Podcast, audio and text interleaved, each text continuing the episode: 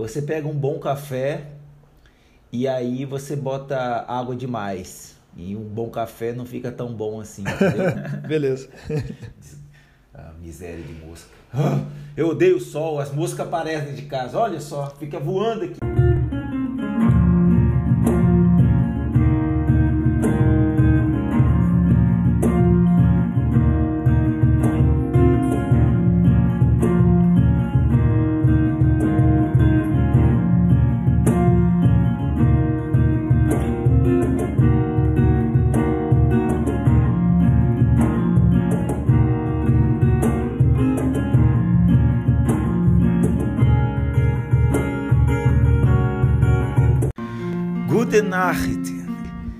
No ar mais um podcast do seu horário nobre. Está no ar aquele podcast que vem trazer para você um pouquinho da cultura e, claro, muita análise filosófica sobre os nossos livros escolhidos a cada noite. Então está no ar mais um Jantando na Taverna. É, e hoje a gente já começou, começou falando alemão, né? É, tem tudo a ver com, com o nosso livro de hoje. Hoje a gente vai fazer a análise do livro A Menina que Roubava Livro, do Marcos Zussak. É, demorei pra caramba pra conseguir lembrar desse nome, mas saiu hoje para vocês aqui. Então, vamos entrar um pouquinho na, na Alemanha nazista, pré-Segunda Guerra Mundial e durante a Segunda Guerra Mundial e vamos entrar um pouquinho aí nessa história. E é com você, Gusta. Legal, isso aí. Porra, bela entrada falando alemão. Eu achei na hora que era um xingamento, mas aí depois você explicou, fiquei mais tranquilo. e realmente é um livro que rapidamente se tornou um best-seller, né? Então ele podemos dizer que é um clássico contemporâneo. Acredito que é um livro que vai ficar aí na memória popular por muitos e muitos anos. E não podia faltar aqui, aqui no, no podcast, né? Ah, com certeza, né?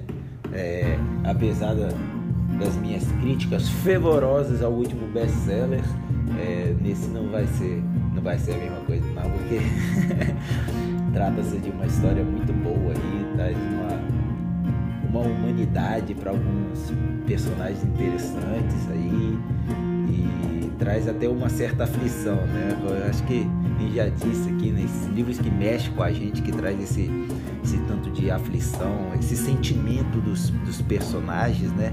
É sempre muito interessante. Esse menino que roubava livros, né? Consegue trazer isso pra gente aí, um panorama bem diferente do, de todas as histórias que são narradas durante a Segunda Guerra Mundial, né? todos os problemas e assim por diante. Mas é isso.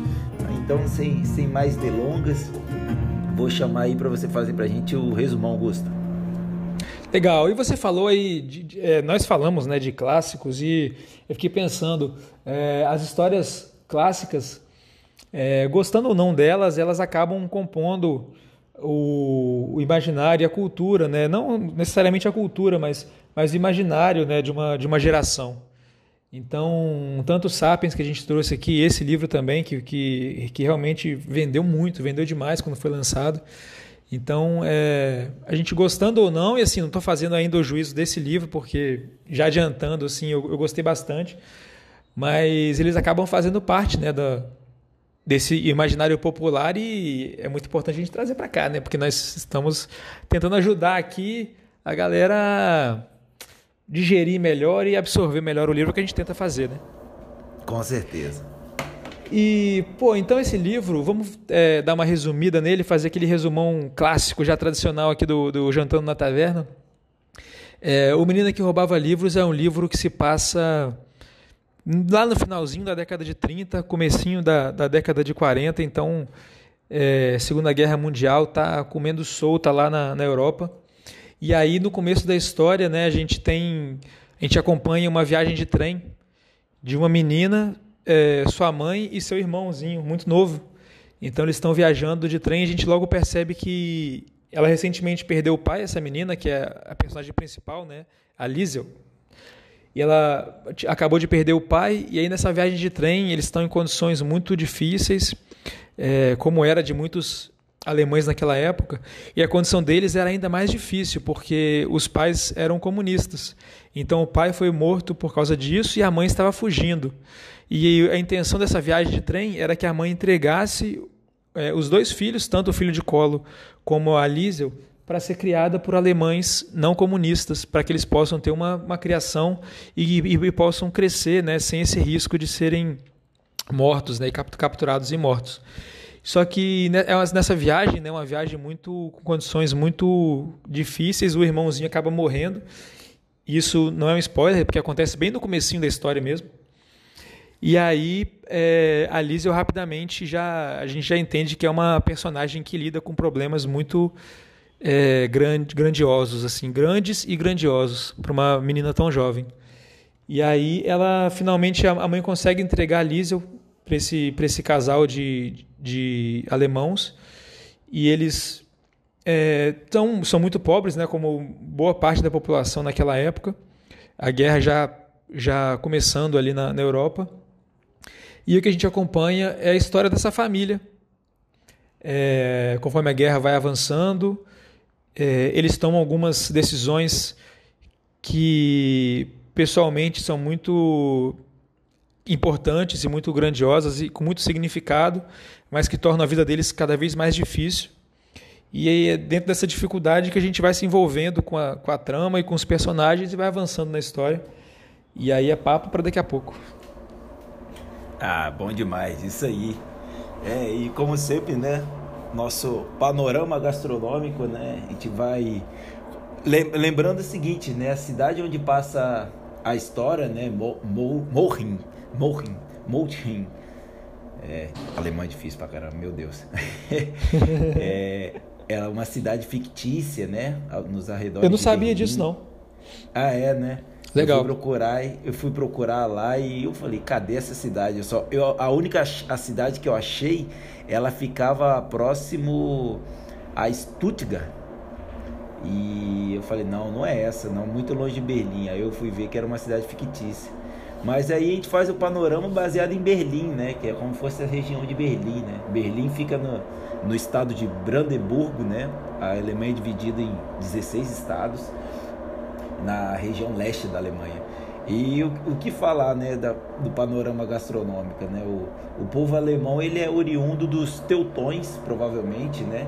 O nome Germânia é derivado do alemão, né, de, do, que significa German, homem de guerra. Né? Então, é, é o povo alemão, eles são os germânicos, né?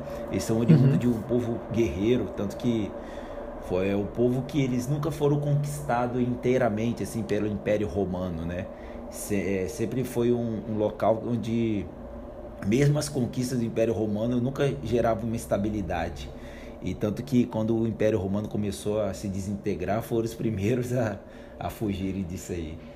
Então, é muito interessante pensar que a gastronomia da dessa região ela é baseada no que consegue extrair do, da região, né? É uma região fria, de difícil agricultura, então basicamente tudo que se faz nessa, nessa região, principalmente a região de Berlim, é baseado em batata e carne de porco, né? Que eu adoro, né? É uhum. uma coisa que vai ser uma coisa que eu gosto de fazer é batata assada, batata rosca com lombo suíno, putz, é de comer a vida inteira, né?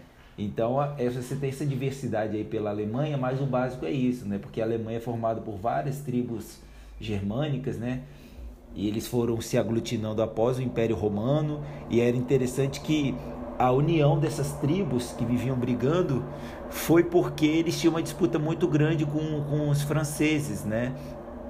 Que estava se formando também. E aí é interessante saber que o, que a formação, a unificação da Alemanha é, influenciou diretamente na unificação da França. Então, os dois, a briga entre os dois gerou a unificação de dois povos, né? Então, é muito, muito interessante ver essa rivalidade aí, que é muito grande. Isso durou até a Segunda Guerra Mundial, né? Pensar que a Primeira Guerra Mundial e a Segunda Guerra Mundial o conflito mesmo que existia era entre França e Alemanha. Então aquilo ali era um barril de pólvora. Então tem tudo a ver aí com o nosso com o panorama não só do, da, da história como panorama gastronômico. E para fechar aqui, né, Berlim recebe muita influência da região prussiana, que é chamada da Silésia, né, que hoje é a Polônia. E os coisas, uma, coisa, uma das coisas mais típicas lá é o Eisbahn, né? Todo mundo conhece o, o que é o famoso joelho de porco, né? Pensou em comida alemã, acho que todo mundo pensa em joelho de porco e chucrute, né? e principalmente a buletes, né? Que é a almôndega com, com pão e mostarda. E vou falar uma coisa, aqui em Curitiba, uma das coisas mais famosas é o pão com bolinho, que é que é a derivação desse bulete, né, alemão. Então é isso aí. O panorama gastronômico hoje traz um pouquinho do, da história, a narrativa e o que tem de, de bom para comer na Alemanha, que são muitas coisas que a gente fala um pouquinho mais na hora da janta. Que sucesso, cara. O panorama gastrocultural. Gastrocultural parece que é a cultura do estômago, né? A gente tem que inventar um nome aí, porque é muito mais do que panorama gastronômico, é muito mais completo. Boa, ficou, vamos trazer ficou muito bom. pro, pro próximo episódio. Gostei dessa. e desse monte de elogios, né? Então eu gostaria que você trouxesse aí pra gente, Gustavo, qual é a sua nota pro livro e seu personagem favorito. Beleza. Cara, então tem um detalhe né, que eu acabei não trazendo pro, pro resumão, que é um detalhe muito importante. Inclusive, quando eu peguei para ler esse livro, foi uma indicação de um, de um grande amigo meu, Maguinho, você conhece, inclusive. Maguinho, grande Maguinho. o, e ele me indicou e ele falou que uma coisa que, era, que ele gostou demais era o narrador do livro. Eu fiquei, caramba, hum. que interessante, né? Então, um dos atrativos é o narrador. E eu imaginei que eu ia entrar no livro para descobrir quem é esse narrador. Mas aí, quando, assim que eu tirei o livro da estante, está ali na, na contracapa, gigantesco já o spoiler da, da, nossa querida editora, que eu esqueci qual que é agora. Uma frase bastante chamativa. Para vender, vale muito a pena, né? Porque eles botavam assim: quando a, mar, é, quando a morte conta uma história, você deve parar para escutar. Então, falei, porra, entregaram já o spoiler de quem é o narrador. e aí eu já entrei no livro sabendo. E realmente é isso, né? Então a gente tem essa história que é contada pela morte. Então esse autor trouxe, teve essa ideia e eu acho que ele conseguiu é, ilustrar muito bem assim o como seria a visão da morte sobre a vida e sobre um momento histórico tão é, complicado que a gente passou. Então eu acho que esse, é, esse narrador ele foi muito bem incorporado na história. É, o autor foi muito bom em criar características que a gente poderia associar né, com, com a morte, caso ela tivesse uma consciência. Então eu percebi que não foi uma coisa que o autor fez é, sem critério, assim. Ele foi uma coisa bem pensada e acho que foi muito bem executada. E a gente pode falar mais sobre isso na, na análise filosófica, mas assim é porque o livro eu achei realmente muito bem escrito. Eu vou dar nota dele 4,5, tanto por essa caracterização desse narrador que eu achei muito bem feita, é, algumas escolhas assim é, estéticas do texto, achei bem, bastante originais também. E assim, o, o, grande mérito dele realmente são os personagens, né? Como que os personagens são bem criados, como que eles são ricos e como que as cenas fazem muito para a gente se apegar a eles e se importar com a história deles. Então, é, pensando que, que, que, realmente é uma história sobre é, personagens muito ricos, eu, eu acabei dando uma nota muito, gostei bastante da leitura. Então, 4,5. E desses personagens, e eu acho assim que todos os personagens são bons personagens. É, todos os personagens que a gente acompanha, assim, nenhum deles é um personagem raso e, e, mal trabalhado, todos são muito bons. E foi difícil justamente escolher o melhor por causa disso, mas assim. E aí eu pensei, tá, todos são muito bons e bem construídos, mas qual que eu gosto mais de ler? Quais tem as melhores cenas para mim que me dava mais prazer na leitura? Aí foi a escolha do, do Rude, o Rudy é o, é o melhor ah, amigo da, da Liesel e eu gostei muito dele. É, tem uma personalidade muito marcante, cenas muito divertidas, né? E, é, através dele, o autor consegue trazer uma, uma leveza e consegue trazer uma infância, né, para essa menina que lida com problemas tão complicados, né? Não só ela, mas todo mundo ao redor dela. E, e aí foi ele, é, foi o Rudy. E você? Diz aí sua nota e seu melhor personagem. Boa. É, cara, eu, eu confesso que a minha. Eu. Quando eu terminei o livro, eu fiquei muito angustiado, né? E foi um desses pontos que, que eu pensei em dar uma nota abaixo de 4, mas depois, né, que passa o, o ódio, a gente pensa melhor. Agora eu fiquei curioso. É, Para saber de onde que veio. É, eu, achei, eu achei dois pontos assim negativos nesse livro, né? Uhum. Primeiro falando, o livro é muito bom, mas tem dois pontos que me, me, me deixaram muito desconfortável. Entendi. É, o final dele, que a gente não vai falar aqui agora, só nos spoilers. O final dele eu achei muito previsível, muito tipo, é, não sei mais escrever, acaba com tudo e morreu o, o, o livro. Uhum. Aí, então eu achei que foi um final muito abrupto e o, o livro do jeito que era, eu, é, eu esperava um final mais apoteótico. Ou então um final que, tipo assim, pá, deixa um ponto e você pensa no resto, sabe? É tipo, Sim. te dá um monte de informação e agora o resto da vida da Liz é você define e problema é uhum. é seu agora, entendeu? Então acho que foi uma quebra não, não, que não ficou interessante. E a outra coisa é que o livro, a narrativa, né, a ideia, o narrador é fantástico, né? A morte narrando é muito legal. E depois eu vou falar um pouquinho mais. É... Mas é muito grande o livro, sabe? Uhum. Então, eu, eu, cheguei no fim do livro e falei, nossa, não aguento mais esse livro, ele tá com. Tá... é uma água rala, né? Tipo, não aguento mais, e já poderia ter acabado 200 páginas atrás. Então, isso me, me deixou bem desconfortável, assim. Mas, eu dou quatro pro livro. O livro é muito bom, a história é muito boa, algumas cenas são muito interessantes. E a construção, os personagens, né? O Rudy, o Rudy é muito legal, né, cara? Ele ele vira um xodó durante o livro todo. Assim, Isso, essa é a palavra, dele. realmente. É. O, o, o, Hans, cara, o papai, né? Ele é Porra. Uma, uma alma muito evoluída, assim, né? É um cara fantástico, fantástico mesmo. O próprio Max também. Então são muitos personagens muito interessantes, com, com várias facetas. A própria mãe também, né? Você vê ela muito é, turrona, assim, mas depois ela mostra todo o carinho que ela tem dentro dela. Então é muito legal. Então, depois de falar de todos esses personagens, cara, eu não consigo fugir de uma coisa. Meu personagem favorito é o narrador. é legal. muito legal. É sim, muito sim. legal porque a morte ela vem de outra maneira, né? Ela não vem naquela coisa de de ah, eu vim trazer o mal. Não, ela o tempo inteiro fala que é o trabalho dela recolher almas. Ela não mata ninguém, ela só recolhe as almas, né? E ela tenta, se, ela tenta se mostrar humana o tempo inteiro, ela mostra sentimentos. E eu achei muito legal a morte. Eu acho que a escolha do narrador, tipo, jogou o livro lá para cima, sabe? Porque poderia uhum. ser só uma historinha de uma menina que roubava livros. Mas já começa com a, no, a morte narrando que ele conheceu uma menina, que, que, que ela, ele, ele deparou com ela três vezes, a morte deparou com ela três vezes e, e aquilo mexeu muito com ela e ela teria que contar a história. Eu falei, putz, cara, já começou bem o livro, né? Uhum. então, minha, minha, minha, meu personagem aí, né, com certeza é a morte, né? Estranho, né, falar a morte. Eu gosto muito da morte.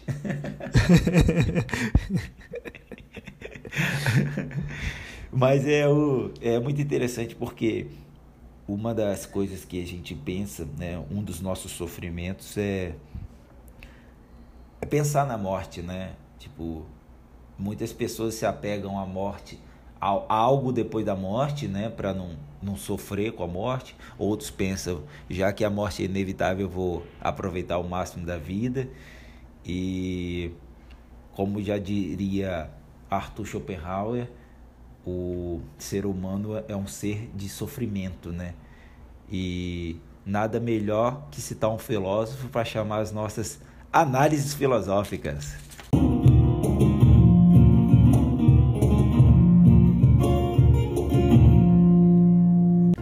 Boa! Então, pessoal, vem com a gente. Você que já leu, muitos já leram esse livro. Então, vem com a gente até, até o final, que esse episódio vai ser bastante legal. Tem muita coisa para conversar sobre essa história. E quem ainda não leu, fica a dica de você dar um pausezinho, pega o livro para ler. Realmente o Diego falou um livro longo, mas você pode ler com calma. Não tem, existe prazo para leitura. Então vai lendo devagarzinho, aproveitando a viagem, porque é uma história muito bem narrada e muito bem construída. E, e aí depois você vem, dá o play aqui com a gente e continua essa jornada, beleza? É. E, e é, é claro, a gente sempre fala, ler, né, né, Gusta? Muito fácil de ler. É, muitas vezes o narrador tem uma linguagem mais poética justamente porque é uma entidade, né? Então, às vezes, uhum. essa linguagem poética requer uma concentração para você não sair da cena. Mas a, a, história flui muito bem, é uma história simples. E é. mesmo ele sendo longo, não é uma leitura demorada. E então é isso. E a gente sempre fala, né? Se você não liga para spoiler e, e, gosta de entrar na leitura depois de já ter uma, um embasamento, uma, uma, ideia mais organizada na sua cabeça, e aí você também está muito bem convidado para vir aqui com a gente até o final. Não é isso?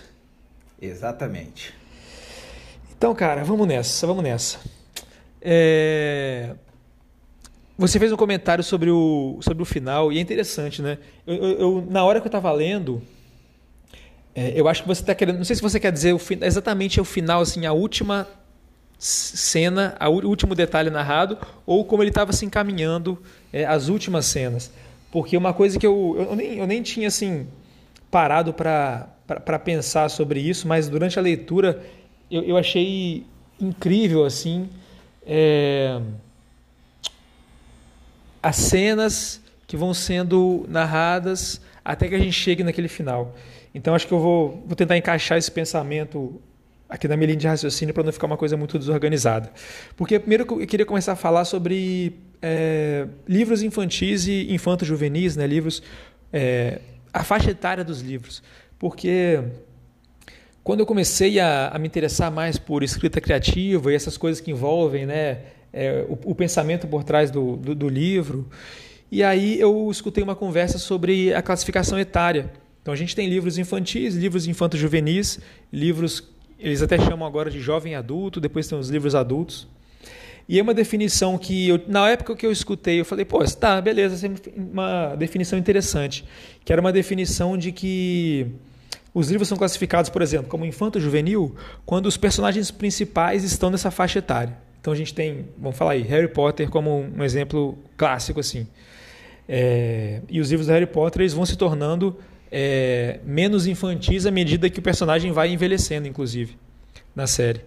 É, então foi uma definição que eu achei simples e objetiva e eu achei não consegui pensar em nenhuma exceção na hora que eu estava escutando a conversa, mas esse livro é uma grande exceção. E eu, e eu gostaria assim de, de, de, pensar uma nova forma assim de definir os livros desse jeito, porque esse é um livro que os personagens principais estão nessa faixa etária, é, da infância para a pré-adolescência, e a gente acompanha até um pouco a, né, o começo da adolescência deles.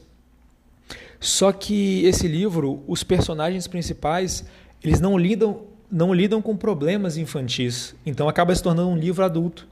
Verdade. Então eu acredito que a melhor definição seja que o livro infantil é quando os personagens principais vivenciam problemas típicos da infância livros adolescentes, os personagens vivenciam problemas típicos da adolescência, então tem muito de aquela coisa de escola, de primeiro namoro, aquele, aqueles estresses em relação com os pais.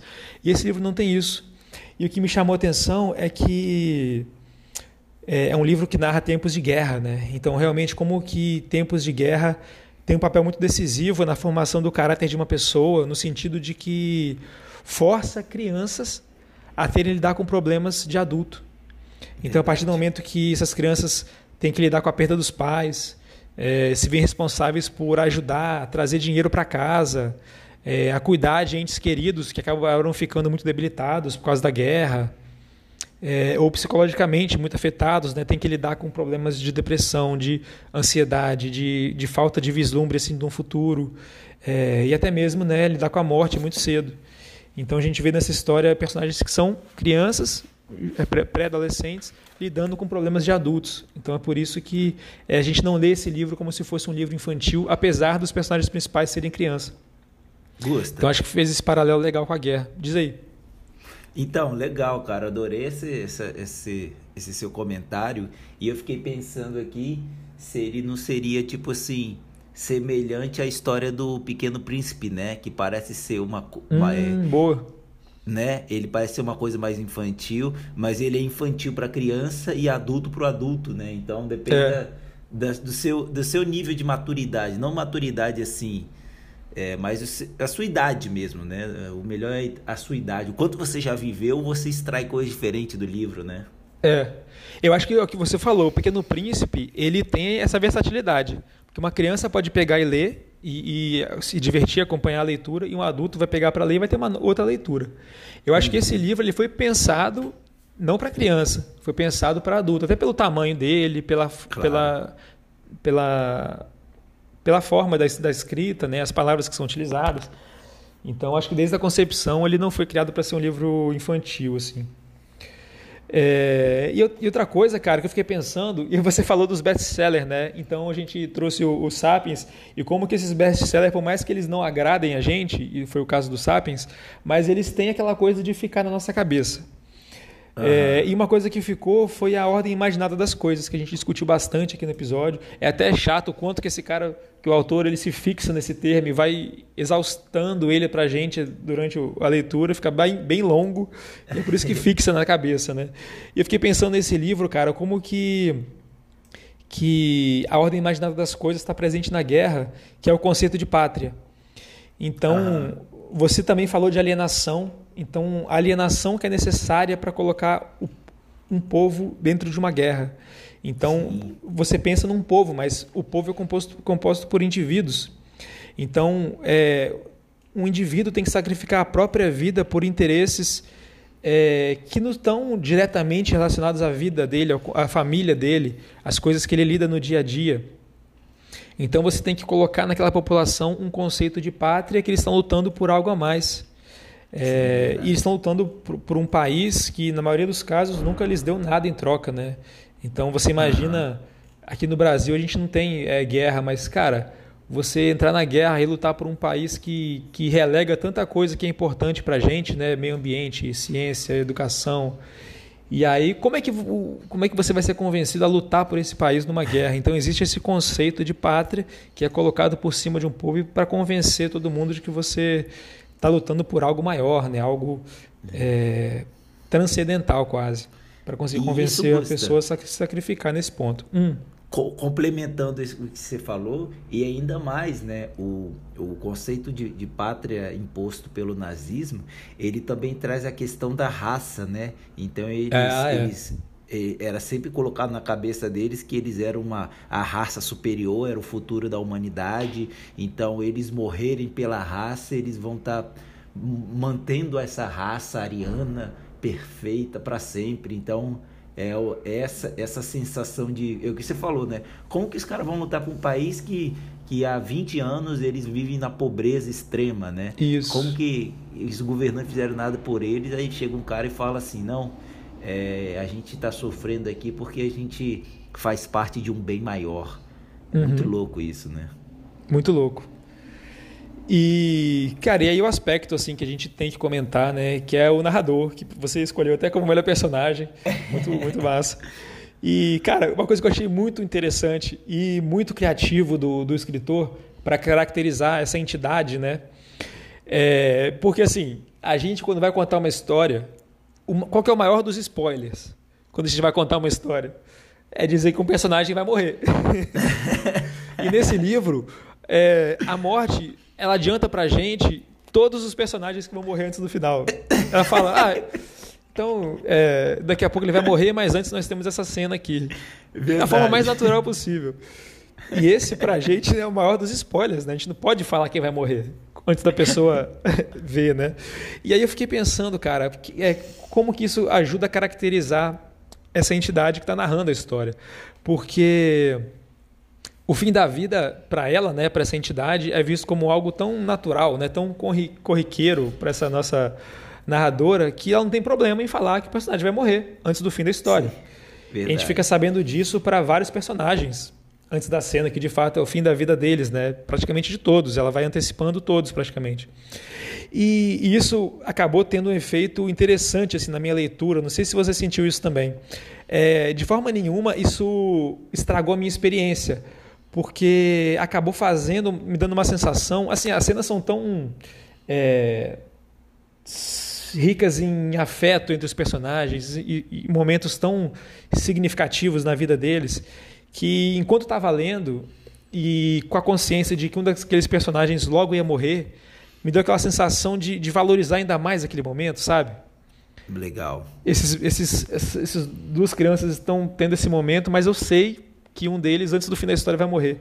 E o narrador adiantou isso para mim. Eu senti isso também, cara. Principalmente com o Rude. Eu falei, Principalmente assim, com o Rude. Ele vai morrer, deixa eu curtir os momentos dele aqui agora. É. Com o, com o Hans também, né? Teve, mas é. realmente com o Rude foi muito forte. E eu acho que isso fica uma lição, né, cara? Porque assim como essa entidade, a morte, a gente também tem essa certeza. Mas é como se a gente vivesse como se a gente não tivesse, porque a gente está o tempo todo perdendo tempo com coisas que não importam de fato, com distrações fúteis, como se a gente tivesse todo o tempo do mundo, né? Então, é, durante essa leitura me bateu isso muito forte. Assim. Eu estou aproveitando muito a cena desses personagens porque eu sei que eles vão morrer. Mas a gente sabe uhum. que todo mundo também vai. Então a gente tem que aproveitar Legal. muito. E não sei se você viu, cara, tem um vídeo no YouTube que é. Eu vi há um, um tempo atrás. Cara, muito, muito poderoso esse vídeo, porque ele pega pessoas aleatoriamente e através de rede social assim consegue conectar pessoas que são próximas, né? Tem amigos, tem pais e filhos, tem é, namorados, principalmente amigos, pela, pela, pela e, e, pais também que moram longe dos filhos. E aí eles fizeram entrevistas com eles antes e depois colocaram eles frente a frente para assistir um vídeo. E aí eles falaram assim, é, para cada um desses grupos de pessoas, baseado na expectativa de vida do país que você mora e, e baseado na quantidade de horas por ano que vocês estão passando juntos, é, quantas horas vocês ainda vão ter juntos até o fim da vida. E aí é, fica passando um número assim, aí aparece na tela. E aí, cara, nossa, é, e aí eles têm esse, esse baque, né? Como que eles precisam aproveitar mais esses momentos, não só aproveitar mais, mas criar mais tempo também para para viver mais momentos, né? Porque se continuar achando que é, que a gente tem todo o tempo do mundo, a gente acaba renegando coisas importantes. Quanta coisa que a gente deixa de fazer, e eu percebo, assim, no meu convívio social, que a única coisa, quando você marca de almoçar na casa dos seus pais ou quando você marca de sair com os amigos, geralmente a única coisa que você consegue colocar ali, vamos colocar entre aspas, como uma desculpa válida para você perder aquele encontro entre pessoas tão queridas, é que você vai trabalhar. Nossa. Porra, eu arrumei um trabalho, então não vai dar para eu ir. E todo mundo parece entender quando você fala que é algo de trabalho. Uhum. Então são coisas que a nossa sociedade impõe como mais valorosas. Isso está na nossa cabeça como algo mais valoroso do que o tempo que você passa com as pessoas que você gosta. Então esse livro me deu esse tapa forte. Que massa, cara, adorei. E finalizando, é... ah, sobre esse final, eu, o, que eu gostei muito do final é a, a, forma que a morte narra a morte de cada um desses personagens. No final ele vem, ela vem recolhendo as almas. Eu acho que ela faz não é um obituário, é quase que um obituário poético assim de cada um deles e eu acho que para todos ficou perfeito assim para todos os personagens. Achei muito emocionante como que a morte meio que é a visão da morte de cada um desses personagens. Então achei muito bonito. E, e, e por fim eu fiquei para mim que realmente esse livro não é sobre a Segunda Guerra Mundial. Isso é só um pano de fundo. É muito ah. menos sobre nazismo. Esse livro é sobre as memórias que a gente constrói com as pessoas que a gente ama e como que o carinho entre os personagens vai crescendo e, vai dando significado para a vida de pessoas que viveram em condições tão difíceis, né? Então, para mim, o livro é sobre isso. Eu concordo, cara. Eu vou já até adicionar aqui é, é, na narrativa dele, né? Porque a gente vê li livros dessa época do, do é, como o pano de fundo é o nazismo alemão, né? nazismo uhum. alemão, pleonasmo, né? É, mas geralmente é uma história contada por, por judeus, né? É, algumas são por alemães, mas essa história aí é como fosse um núcleo à parte, né? Porque são alemães que não são nazistas, né? Eles vivem no regime nazista, né? Eles, é, eles têm que, uhum. as crianças têm que frequentar a juventude hitlerista, o, o pai tem que se, se afiliar ao partido nazista porque senão ele não consegue emprego, mas você não vê esses personagens tendo os ideais nazistas, né? E é engraçado, o único personagem ali desse núcleo que é um nazista, ele some, né? Que é o filho do Hans, depois é. que ele se, se põe mesmo como um nazista, ele some do livro. E eu achei muito, muito interessante. É como fosse um, um oásis no meio da Alemanha, né? Aquelas pessoas que ainda são pessoas, que não foram contaminadas por esse ideal tão devastador, né? Legal, é muito é isso legal mesmo. isso aí. E, Augusta, aí voltando, né, um pouquinho, eu, eu quando tem fatos históricos assim no livro, eu sempre me apego a eles, eu adoro, né? E eu gostaria já de começar falando um pouco sobre a nossa narradora, né, a morte, que ela vai, ela vai tentando se humanizar né, o tempo inteiro. E tem um momento aqui é, que a morte vem, vem se lamentar. E ela fala né, da, da, dos momentos que ela se sentiu mal. Aí ela primeiro cita em 76 da era cristã, né, seria 76 depois de Cristo. Aí eu aí depois fala em 1346 e depois em 1942. E eu falei, cara, 1942 eu sei o que, que é, 1346 eu também. E eu fui buscar o que, que era o outro. Simplesmente em 76 depois de Cristo, né, é, ocorreu a erupção do vulcão Vesúvio na Nossa. Itália. É, e foram simplesmente 16 mil mortes só pela erupção do vulcão. É, em 1346 foi o ápice da peste negra, né? Aham. Que matou simplesmente 50 milhões de pessoas no planeta. Nossa. A, a peste negra na, na época, né? Quantidade de pessoas no mundo, ela simplesmente matou um terço da, um terço da população humana Tá e na Europa correspondeu a dois terços da população europeia. É muita gente, muita gente, é coisa absurda. E depois em 1942, né, que é o, o auge da Segunda Guerra Mundial, no qual a Segunda Guerra Mundial tem um total de 11 milhões de pessoas, sendo que em 1942, quando foi imposta por Hitler a solução final, né, que era o extermínio em massa dos judeus, foram simplesmente 6 milhões de judeus mortos durante a Seg- Segunda Guerra. Então, esse lamento da, da morte, né? Tipo assim, é, ele fala, né? Foram momentos que eu mais tive que trabalhar. Eu, eu não aguentava mais trazer, é, levar almas comigo, né? Então ela se mostra muito humana, ela e o que eu achei mais legal, ela se mostra mais humana que o próprio Hitler e o Stalin, né? Que foram dois Ah, genocidas assim, né? E ela vai se lamentando pela quantidade de morte e é muito legal que ela diz que ela decidiu contar a história da da Lisel porque ele se comoveu muito com ela, né? Então, tipo assim, ele, ele, pegou, ele leu a- o livro dela e é como se, tipo assim, ele tivesse escolhido o melhor representante humano para expor as angústias dela, né? Eu achei Uhum. isso simplesmente fantástico, cara, muito legal. E aí volt- vindo aqui para nossa personagem principal, né? A Lisel. Eu não sei você, cara, queria até saber de você. Eu me senti muito na pele dela nesse, nesse anseio de conseguir mais livros, né? Primeiro, ela não tinha dinheiro para comprar e ela tava no, no sistema, é, um regime, né? Onde os livros eram proibidos. Os, livros, os únicos livros possíveis eram os que faziam propaganda do, do, do nazismo, né? Então, toda vez que ela via um lugar onde ela podia roubar um livro, eu ficava pensando assim, caraca, tomara que ela consiga. E, toda, e eu ficava lendo o livro assim, pensando, quando que ela vai roubar o próximo livro, né? Você conseguiu sentir isso também nela? Como que foi pra você? Cara, eu, eu me senti na Black Friday eh, vasculhando o site da Amazon. Me segurando pra não exagerar na quantidade de livros. Ô, isso é muito legal, cara. E aí, aí agora eu vou falar um pouquinho do Max, né? Que a gente até conversou antes do. Quando a gente tava lendo ainda, que você falou, ah, a história melhora muito quando o Max entra na história. É verdade. E aí é simplesmente angustiante, né, cara? Se pôr no lugar do Max Vandenburg, um judeu alemão.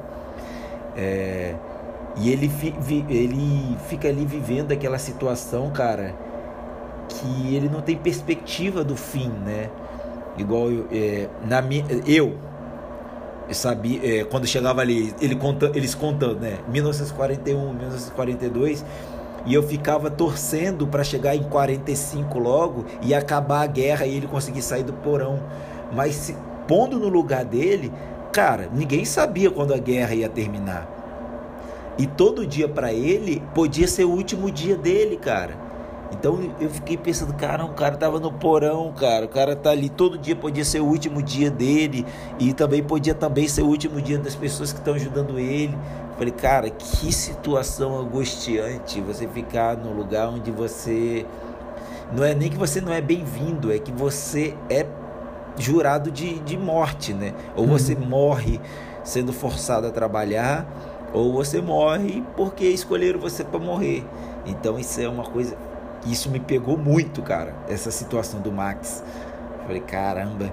Então a, a fuga dele, tipo, foi até um alívio para continuar lendo. Não, não que eu achei que ele teria se salvado, entendeu? Uhum. Mas eu pensei, caramba, e essa angústia aqui, né? Já tava me fazendo mal, vamos dizer assim. e é o que você falou, a, a, o livro não fala de Segunda Guerra Mundial, né? Assim, diretamente, nem de nazismo diretamente, mas tem alguns pontos que eu achei muito legal. Igual quando ele vai escrever a história da para Lisel, né? É, achei muito legal. Primeiro que ele pega o próprio Mike Kampf, pinta de branco e escreve uma história por cima. Isso eu já achei a metáfora assim muito foda. Que o Mike Kampf era meio que a bíblia do, do nazismo, né? Uhum. E ele, ele simplesmente apaga a história e conta outra história por cima. Eu achei isso já fantástico. E toda a família ajudando, né, a arrancar as páginas e pintar de branco para fazer um livro novo. Eu achei uma cena muito forte, assim, de esperança, né, de resistência, muito legal. E aí ele, ele vai contando, né, é, como, como que vai acontecendo, ele vai, é, as palavras, né, as palavras foram semeadas e tudo mais. E aí tem toda aquela aquela passagemzinha de, de pessoas que passam, aí um cérebro novo é colocado, e ele traz exatamente como foi construído o ideal nazista, né? Como que foi construído o regime nazista e por uma, uma, uma, forma muito lúdica, né? uma historinha desenhadinha com poucas palavras, com poucas frases. Então ele traz aí a militarização, né? que é a, a sequência de pessoas que muda o cérebro, a narrativa forte que ele fala que as, as palavras foram semeadas, viraram uma grande, uma grande floresta, né? a, a formação de um inimigo né? e o populismo. Então, nesse pouco historinha que ele conta do livro que ele faz para Liesel, é, é fantástico.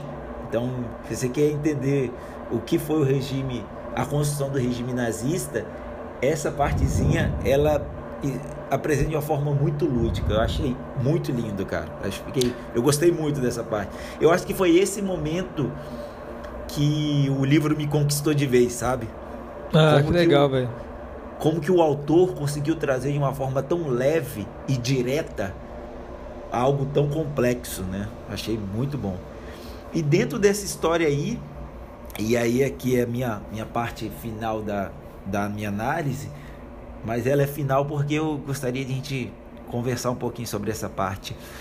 É, achei muito legal a metáfora da árvore, a árvore que não cai, né? Que a menina, que é árvore, uma árvore diferente é é, é não, voltando um pouquinho, uma semente de uma lágrima é plantada, uma árvore diferente nasce no meio daquela floresta, né, que são os ideais nazistas, e aí ela é escolhida para ser cortada. E quando a árvore vai ser cortada, a menina sobe na árvore e ninguém consegue cortar a árvore. Ninguém consegue. Então, eu, o que eu entendi dessa metáfora, né, é que ficar em cima da árvore representa a defesa de uma ideia, sabe? Que consequente uhum. dá força a essa ideia. Então, ela subir na árvore e ficar lá em cima, ela é a força, né? Então, tipo, as ideias, elas não devem ser só ditas, elas devem ser defendidas. E essa luta da, da menina em cima da árvore, ela dá a força para aquela ideia se manter, né? E depois quando chega aquele lenhador novo e tal, ele sobe, conversa com ela e quando ela desce, essa árvore é derrubada. E ela tem quilômetros de altura e quando ela é derrubada, ela forma um caminho no meio da floresta. E aí é, é muito legal que a queda da árvore ela abre um caminho no meio à narrativa nazista. É lindo de ver a ideia de que as palavras são um caminho, né? Porra, então imagina a árvore, ela, ela só ficando ali parada na árvore, ela força, ela reforça a ideia, mas essa ideia também tem que ser passada para frente essas palavras elas têm que também formar um caminho. Então, quando essa árvore cai no meio da floresta, abre um caminho e eles caminham por cima da, da árvore, é, é o caminho para sair daquela floresta, daquela narrativa tão destrutiva. Então, para mim, isso foi muito impactante. Foi um momento de, de eu me emocionar lendo o livro. Eu falei, cara, que lindo, né? Queria saber o que, que você achou, cara, de, dessa cena da, da árvore, dela em cima da árvore, da queda da árvore. Porra, eu achei essa, essa sua leitura aí perfeita, nada acrescentar. Assim, é, eu, eu até me, me, arrependi agora de não ter dado tanta atenção a essa história. É, é, é muito interessante o jeito que é apresentado, né? É, no meio do livro, assim, é como se a história fosse interrompida e as páginas inteiras são tomadas com os desenhos, assim, que ele é. fez. E, porra, você dedicou uma, uma interpretação que ficou perfeita a história, cara. É, e assim, é, se eu puder adicionar alguma coisinha, é que aquele, aquele monte de árvore né, que, que formou aquela primeira floresta é, e árvores mais frágeis. É, porque eu acho que justamente elas são mantidas por, pela alienação que foi necessária para manter aquele povo em guerra. Então, a, a árvore da Liesel, da, a partir da lágrima dela, é parte de uma ideia mais genuína e por isso mais forte. Mas eu acho que o que você falou dela está em cima da árvore e que as ideias não, precisam, não podem ser só faladas, mas têm que ser defendidas. Eu acho que achei que isso, porra, foi perfeito. Muito, muito é. bom. É, muito legal. Não, é, é, muito, é muito, muito legal mesmo, cara. É uma coisa assim que eu falei, é, foi bem tocante assim. E é muito legal, né, Gustavo, ver o, o a, a acho que a palavra certa é essa, a genialidade do autor, né? Uhum. Porque, que a gente estava falando, ele traz, traz narrativas que são pesadas de uma forma muito leve. E é. você se sente naquilo ali. Você, igual você falou, que eu achei muito legal, né? Quando a morte fala que, ah, é, mas tal pessoa vai morrer, você, você se apega muito mais e você fica curtindo e vem muito dessa questão, né? Tipo assim, o que eu vou fazer para minha vida, né? Vou esperar a morte, sofrer com ela, ou vou curtir os momentos de vida, né? E não de morte. Isso é, é são acho que a gente conseguiu filosofar bastante com isso. Pô, que bom que você bom. trouxe essa parte do Max que realmente é, pô, ele é tanta coisa forte que é um personagem muito importante. E essa história que ele constrói realmente é muito. E é o que a gente falou também, eu acho que foi no episódio do Pequeno Príncipe, é o poder das histórias simples, né? O quanto de uhum. significado que elas são capazes de carregar por sim, por meio de símbolos. É, é, você poderia escrever simplesmente que guerra é ruim, que, que né, alienação é ruim, mas isso não carrega nada. É uma frase muito é, reta então você não consegue extrair e nem acrescentar nada da sua própria reflexão. Então a história simples permite você entrar e interpretar os símbolos dela e aí mesmo que aquilo fica mais forte na sua cabeça, né? Aham. Uhum. E me fala uma coisa, cara. É, eu, tava, eu tava falando do final lá que eu não gostei. É, já vou ah, é? fazendo... é? Diz aí. É, vamos fazer. Vou, já vou fazendo perguntas, mas não são as bombas ainda, né? Tá, tá bom. o, eu achei abrupto, né? Tipo assim, simplesmente a história acaba porque teve um bombardeio e matou todo mundo e pronto, acabou a história. Uhum. e eu achei muito. Tipo assim, tem, tem uma, uma lacuna, né? Porque é, no começo aparecem soldados e dizem não esse esse porão não serve porque ele é muito raso no bombardeio ele ia ser soterrado mas aí ele foi suficiente para manter a Liesel viva viva e todo mundo morre né? é uma cena muito tocante cara quando a morte vai buscar as almas quando ele, ele busca nossa é bem bem forte assim cara e eu fiquei acho que a alma mais difícil para mim foi buscar a alma do Rude. Porra, do Rude, com certeza. Do Rude foi difícil. E aí, tipo assim, foi é a minha impressão, né? Eu achei que dava para construir melhor o final. E, e, o que que você, que que você achou? Você teve a mesma impressão que eu? Você teve, você acha que fechou bem? O que que você achou disso? Eu achei que fechou muito bem. Eu tinha, eu, por isso que eu fiquei é. até curioso assim com com o que que você ia trazer que te incomodou tanto assim eu achei que, que, que, o livro inteiro ele, ele carrega esse, esse tom poético na narrativa. E por isso que eu acho que o final de cada personagem foi perfeito, assim. Essa, esse momento que ela chega para carregar a alma de cada um deles, a forma que ela, que ela descreve cada um dos personagens, eu achei sensacional, achei muito lindo. E, e depois a questão dela encontrar o, o livro da, da Liesel, e a partir desse livro que ela conseguiu completar as lacunas, né? Porque realmente ela encontrou a Lísio três vezes ao longo da vida dela. Então ela se apegou àquela pessoa, àquela, àquela criança. Só que ela conseguiu juntar tudo, ligar os pontos e criar essa história que virou o livro a partir da leitura do livro da Lísio, que conseguiu ver esses detalhes, né? Que ela não estava presente no momento que a Lísio estava brincando com o Rude, que estava lá lendo os livros na biblioteca da, da mulher do prefeito. Então, quando a morte pega esses livros de uma menina que ela já estava muito apegada, ela conseguiu criar essa história completa para gente poder ler, para gente poder conhecer também. Então achei, é, achei, achei bom. Realmente esse negócio que você te incomodou, talvez que todos morreram ali com o bombardeio, né? Foi muito abrupto.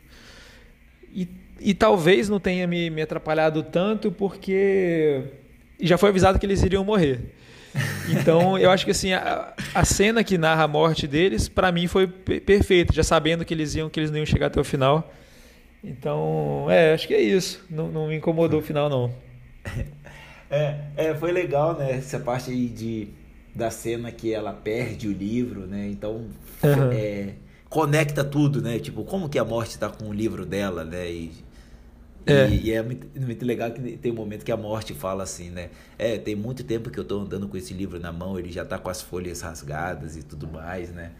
Então, é é, essa parte aí foi boa, porque teve essa conexão, né? Tipo, naquele momento que a Lisa estava perdida, ela perde o livro dela, que era o que ela tinha muito carinho. Isso. É, mas é, eu acho que é o que eu falo, me incomodou, mas não, não foi o suficiente para eu falar, nossa, que livro ruim, que bosta. Uhum. Longe disso, né? Uhum. Ele é bem bom assim mesmo. E, cara, é, que aconteceu ali é muito louco, né? Imagina você viver. Toca uma sirene e você sai correndo para dentro de um porão e espera poder ser bombardeado e você nem sabe se você vai viver. E, e por falar em bombardeio, acho que vai cair uma coisa aqui pra gente desse bombardeio, né? Vai cair agora a nossa pergunta bomba.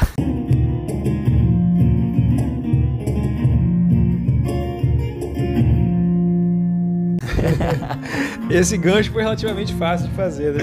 Foi fácil, foi Para esse livro, o livro ajudou. então vamos, vamos nessa aí, cara. Quer, quer começar perguntando? Quer começar respondendo? Eu posso começar, cara. Eu, ó, eu vou, vou, vou confessar uma coisa aqui para os nossos ouvintes. Cara, eu a parte que eu mais gosto dos nossos episódios é a pergunta bomba. Às vezes eu fico aqui, fico ansioso para acabar na área filosófica para ir para a pergunta bomba. Sério?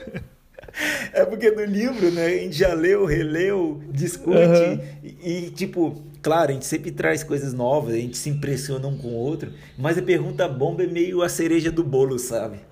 É. então a minha pergunta bomba, ela é quase filosófica, vamos dizer assim, hum. né? Então, é, e eu é, acho que a gente já trouxe vários spoilers dessa pergunta, né? E eu já trouxe algum dele.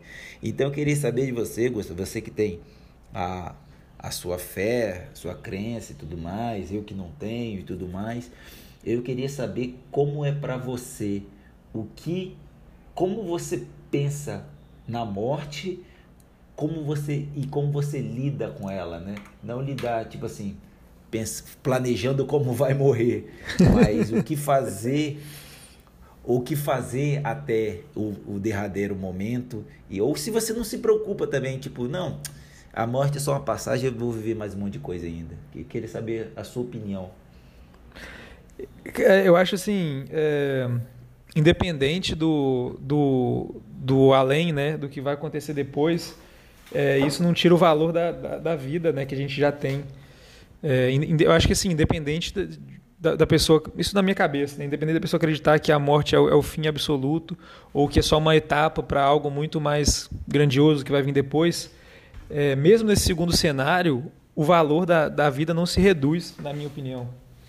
É, e eu acho que nessa é uma coisa que eu reparei, cara. Você perguntou assim como que eu, que eu lido no dia a dia com essa com essa com essa com essa ideia, né? E, porra, começou a pandemia, a gente já conversou sobre isso, né? Que, uhum. que, que, veio aquela questão, ah, será que, que a humanidade vai finalmente se unir contra um, um, um mal né, que vem de fora? E a gente se decepcionou muito, porque a gente percebeu que não, que nem isso foi capaz de, de unir todo mundo para derrotar essa, esse, esse, vírus, no caso, né? Qualquer que pudesse ah. ser o, a ameaça.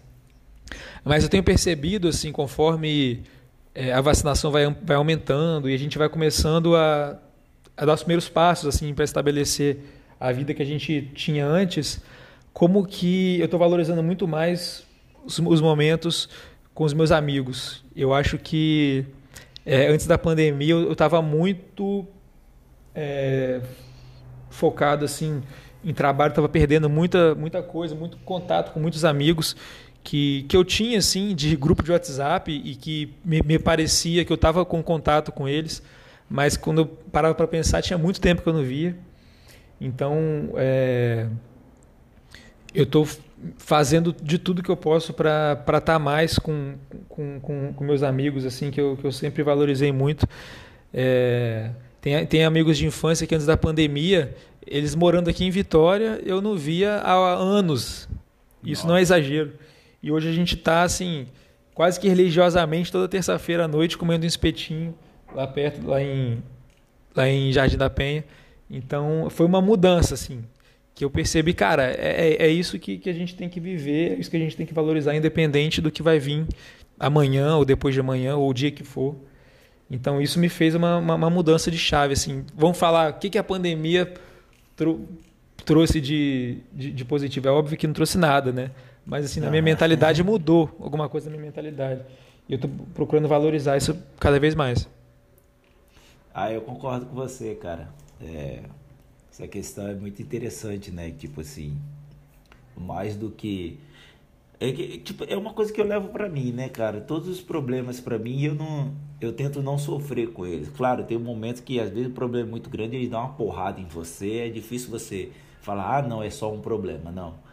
É, mas é viver o, o, o, momento, né? Tipo, o problema a gente sempre vai ter e problemas, eles são problemas para ser resolvidos, né? Uhum. Se não for problema, tipo assim, a morte é um problema? Não, a morte é um problema, é, é um final, não tem como uhum. resolver isso, né?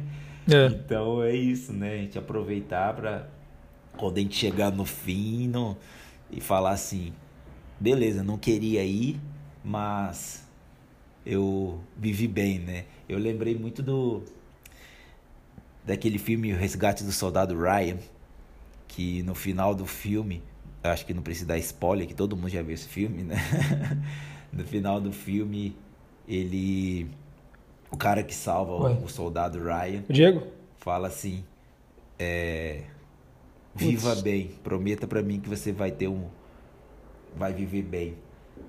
E aquele negócio, né? Muita gente morreu para salvar o Ryan e ele só queria que ele fizesse o bem. Oi, Diego, Diego, Diego. E no final do filme, quando eles estão lá no. Caiu. No túmulo, né? Do, do, do, do personagem do Tom Hanks, ele vira para a esposa dele e fala: Fala para mim que eu tive uma boa vida fala para mim que eu vivi bem. Ele fica angustiado, né? E a esposa dele fala: Sim, você foi uma boa pessoa, um bom homem. e ele fica aliviado, né? Achei muito bonito isso e acho que tem tudo a ver com, com o que você falou. Mas é isso, já falei demais já. Agora é sua vez de perguntar para eu falar mais ainda. então vai lá, cara. Agora é sua vez então de responder. É, eu é, uma das coisas que eu trouxe aqui para para essa para minha parte da análise, da análise filosófica foi a questão da, do quanto que precisa para a gente sacrificar a nossa vida pela pátria, nesse caso de uma guerra. E uma coisa assim que, que eu nunca me perguntei e que eu não sei como é que eu responderia. Então vou jogar para você para ver se você me ajuda. se você me dá algumas ideias de como responder. É, se você já parou para pensar se existe algo que lhe faria sacrificar a própria vida.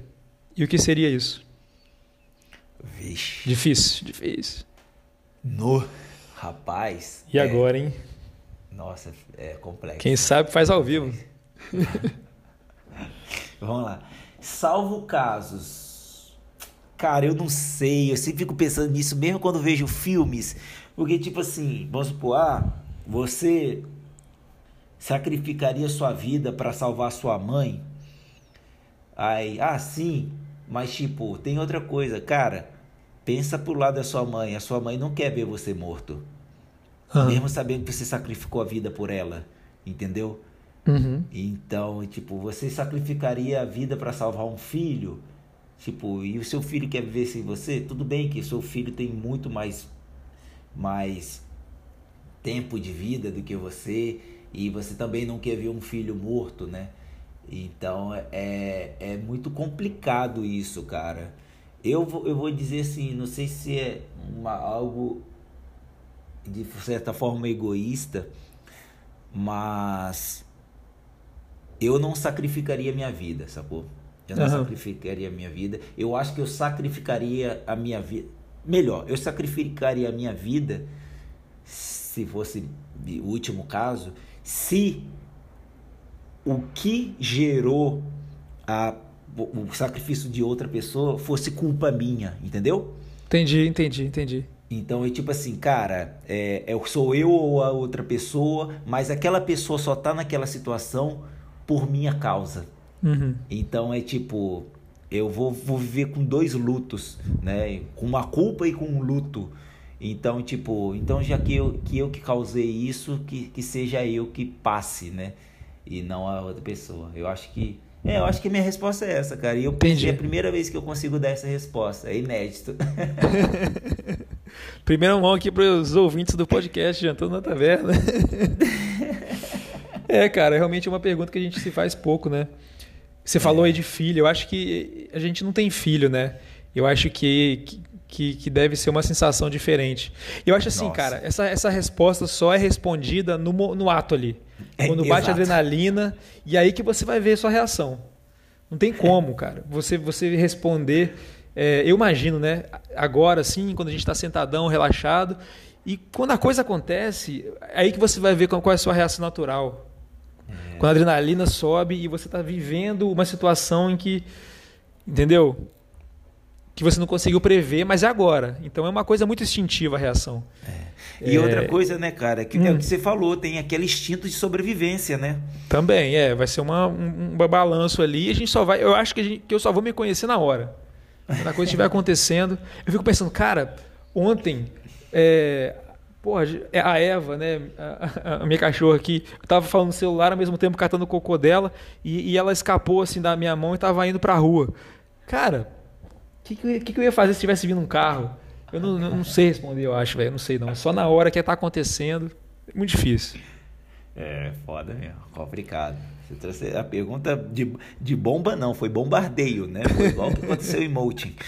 É. Legal. E agora, cara? Então, nós chegamos naquele momento. Se o seu momento preferido é perguntar bomba, o meu é o que vem agora. E agora que a gente está precisando dar uma relaxada, já passou o momento de tensão da pergunta bomba. Então agora é só apreciar uma bela refeição. então, Afinal chamamos de contas, agora. Né, Gusto? É. Afinal de contas, viver bem é comer bem, né? Boa! Bela chamada. Então, com vocês agora, a hora da janta. Eita, eita, eita, coisa boa. Eu gosto muito de comida alemã, cara. Tem muita coisa boa. Uma das coisas que eu mais gosto é o chucrute. Eu acho aquilo do sabor, aquele, aquela acidez do chucrute, eu acho que é, combina muito com carnes, com muitas coisas, né? Então foi um prazer muito grande levantar parte do, do panorama gastronômico alemão, basicamente da região de, de Berlim, né? Então eu trouxe algumas coisinhas aqui interessantes e eu acho, eu acho que eu vou vou fugir do comum e vou vou trazer algo assim que você não espere, tá? Do, Gosto da, muito. Da... Legal, né? Legal. Então tem algumas, algumas comidas bem, bem interessantes nessa região, né? Tipo, e primeiro já vou pedir de desculpa da minha pronúncia em alemão, que eu não sou nada bom em alemão. Então tem o Currywurst, que seria uma salsicha de porco com curry, né? Então é uma coisa bem apimentada, assim. Adoro curry. Nossa, é bom demais, né? Ainda com, com salsichão alemão assim, putz, fica bom demais, tá louco. Uhum. Tem o tal do Eisbahn, né? Que é a, o, o, o joelho do porco aí, é, cozido em fogo baixo, um tempão, derrete, é uma coisa deliciosa. Pô, te perguntar, Eisbahn é a mesma palavra do nome da cerveja? Não, aqui é Eisbahn. Ah, a tá. cerveja é Eisenbahn. Ah, tá. Uhum, beleza. Eu, eu, também já perdi, pensei nisso. Tem o Schnitzel, que é um filé, é um filé, é tipo um filé a parmegiana, bem crocante, cara. Nossa, deve ser uma coisa maravilhosa. Tem os pretzels, né? Quando eu falo em pretzels, a gente pensa no e mais é Estados Unidos, né? Que tem até aquela franquia. Mas os pretzels são é, é alemão, originalmente alemão. E na história eles aparecem, né? Que quando a, a moça coloca os biscoitinhos na janela para Lisa eu ver comer os biscoitos e pegar o livro, é, são pretzels. Hum. Então é, tem tudo a ver com nossa história, né? E esse daqui vai ser difícil falar, hein? O Kartoffelpuffer. Puffer. É difícil, né? Alemão gosta disso, eles juntam duas, três palavras e viram uma só. Aí até você terminar de falar a palavra, você já esqueceu o que está falando.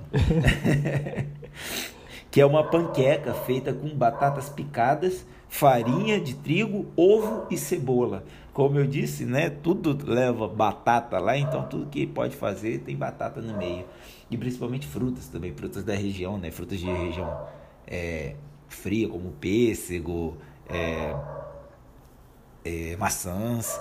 E por falar em maçã, a nossa receita da hora da janta hoje é algo para adoçar. A gente está vivendo uma história de morte, de tragédia e tudo mais, então eu decidi adoçar um pouquinho o fim do nosso episódio. Então eu vou trazer algo que já é bem conhecido: um strudel de maçã. E aí? Cara, a, a minha tia ela faz um strudel de maçã que é perfeito. Já é tradicional, é assim. Nossa, bom demais. Muito, muito bom. Vixe, então eu vou pedir receita da sua tia, então. Mas é isso aí, gente. O estrudo de maçã, a massa levinha, como fosse tipo uma tortinha de maçã, né? Mas é um strudel, não é uma torta. Então tem toda a parte da cobertura. E quando pensa assim, é um strudel, né?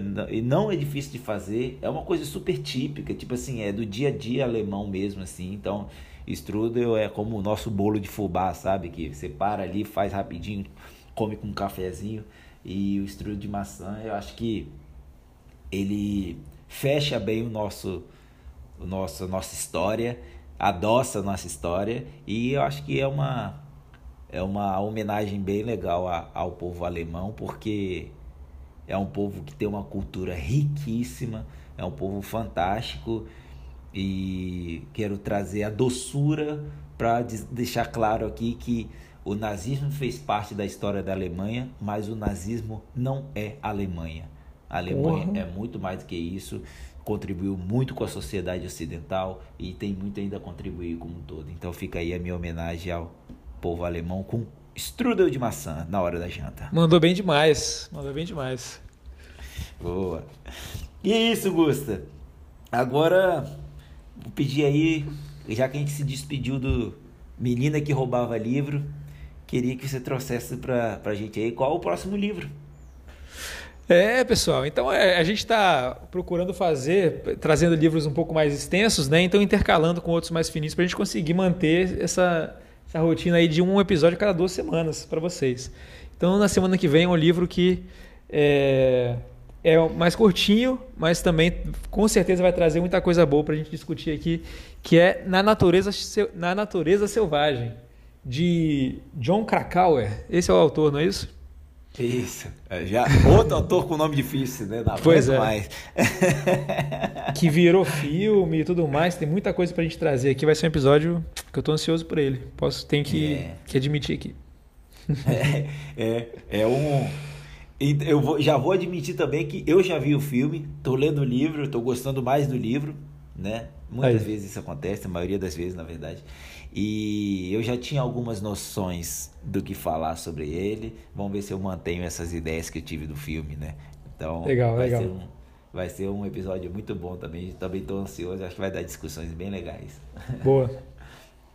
e é isso aí, gente. Mais uma noite com vocês. Mais um momento de gastroliteratura e um pouquinho de história também, né?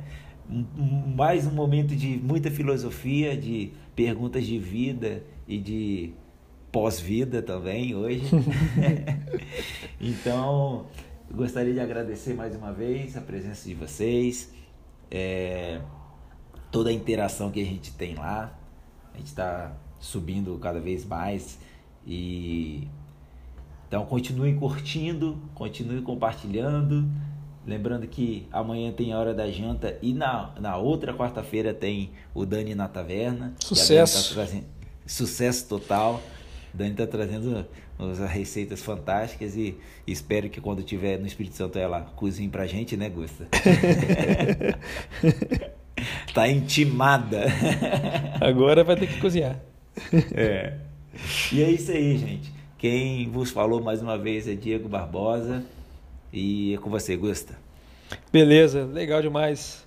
Então é isso, pessoal. Um abraço para todo mundo. Não deixem de acompanhar os fatiados também. E, é claro, semana que vem, é na outra semana seguinte, ao Fatiados, a gente se vê aqui com o próximo episódio inédito. Um abraço. Vinheta.